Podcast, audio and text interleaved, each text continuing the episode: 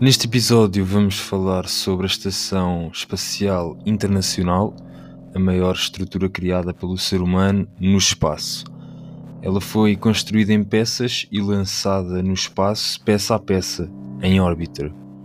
Este episódio pretende resumir o que é a estrutura e o que representa para os seres humanos e quer também entender para que serve e o que acontece lá dentro.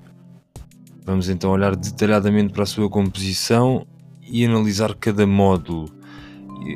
Iremos então depois listar também os países envolvidos no processo e falar sobre os planos futuros da estação.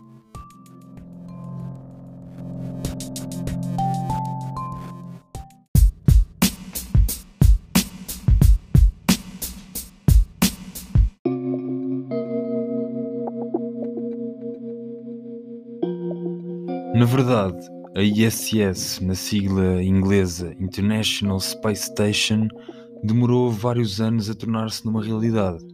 Em 1984, os Estados Unidos da América anunciaram um projeto chamado Space Station Freedom.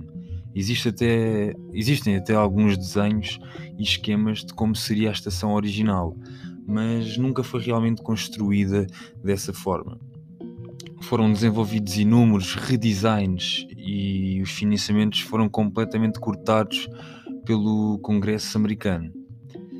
De seguida, em 1993, depois de vários países terem juntado a este projeto, o nome foi sim oficialmente alterado para o que é uh, atualmente, passando-se então a chamar International Space Station. Uh, cinco anos depois, em 1998, deram início uh, às construções no espaço. Atualmente, a estação é maioritariamente utilizada em prol da ciência e são efetuadas inúmeras experiências científicas que apenas podem ser realizadas lá. Normalmente estão seis astronautas a bordo e vão alternando a cada seis meses para que ninguém passe tempo em demasia no espaço. Relativamente ao tamanho, a ISS está já maior do que um estádio de futebol, está localizada acima da linha da, da, atmosfera do nosso planeta, na zona de órbita terrestre baixa. Eu já explico um pouco melhor o que isso é. Uh, não é uma zona considerada muito alta, tendo em conta a altitude de outros satélites enviados para o espaço na zona de órbita terrestre alta. A linha de Kármán é um limite convencionado que fica a uma altitude de 100 km acima do nível do mar, usado para definir o limite entre a atmosfera terrestre e o espaço exterior. Uma órbita terrestre baixa é uma órbita em que os objetos, como satélites, se encontram abaixo dos 2000 km. Esta região situa-se abaixo da órbita terrestre média e substancialmente abaixo da órbita geoestacionária, mas geralmente entre 350 e os 1400 km acima da superfície da Terra. Uma órbita terrestre alta é uma órbita geocêntrica com altitude superior àquela da órbita geossíncrona. Um exemplo de satélites colocados em órbita terrestre alta foram os da série Vela entre 1963 e 1965. A ISS demora apenas 90 minutos a dar uma volta completa ao planeta Terra e isto equivale a cerca de 28 mil km por hora. À medida que o tempo vai passando, ela vai começando a cair lentamente, reduzindo a sua altitude, reentrando na atmosfera. E para que isto não aconteça, é necessário que se façam regularmente alguns esforços para impulsioná-la para que esta possa manter-se no espaço.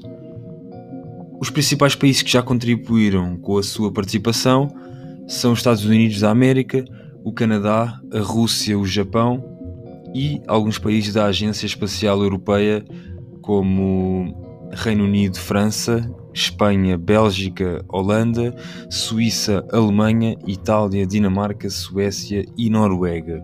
Foi no dia 2 de novembro do ano 2000 que chegaram à Estação Espacial Internacional os primeiros três ocupantes, dos mais de 240 que por lá viriam a passar. Há 20 anos que, a 28 mil km por hora, os ocupantes da Estação Internacional Espacial flutuam entre divisões com janelas com vista para a Terra.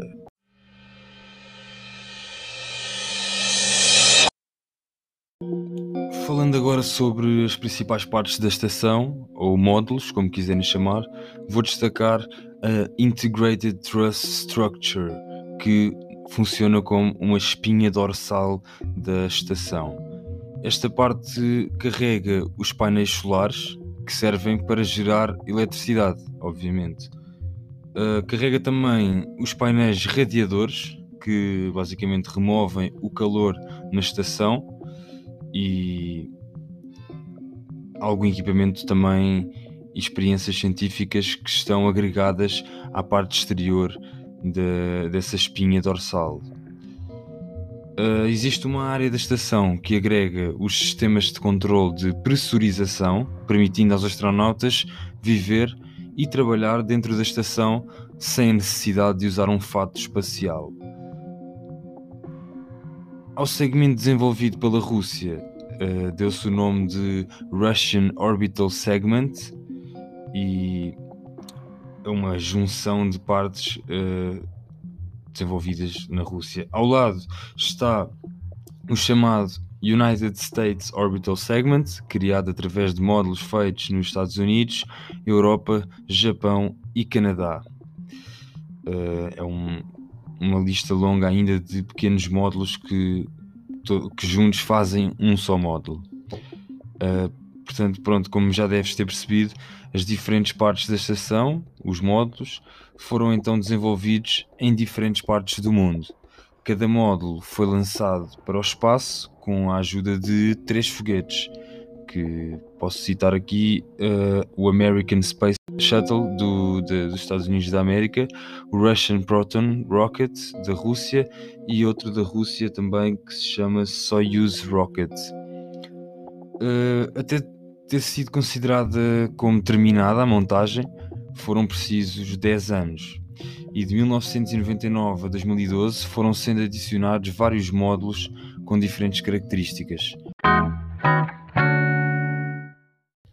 Espero que tenham gostado deste episódio e que tenham gostado também deste tema que, que vamos introduzir do universo.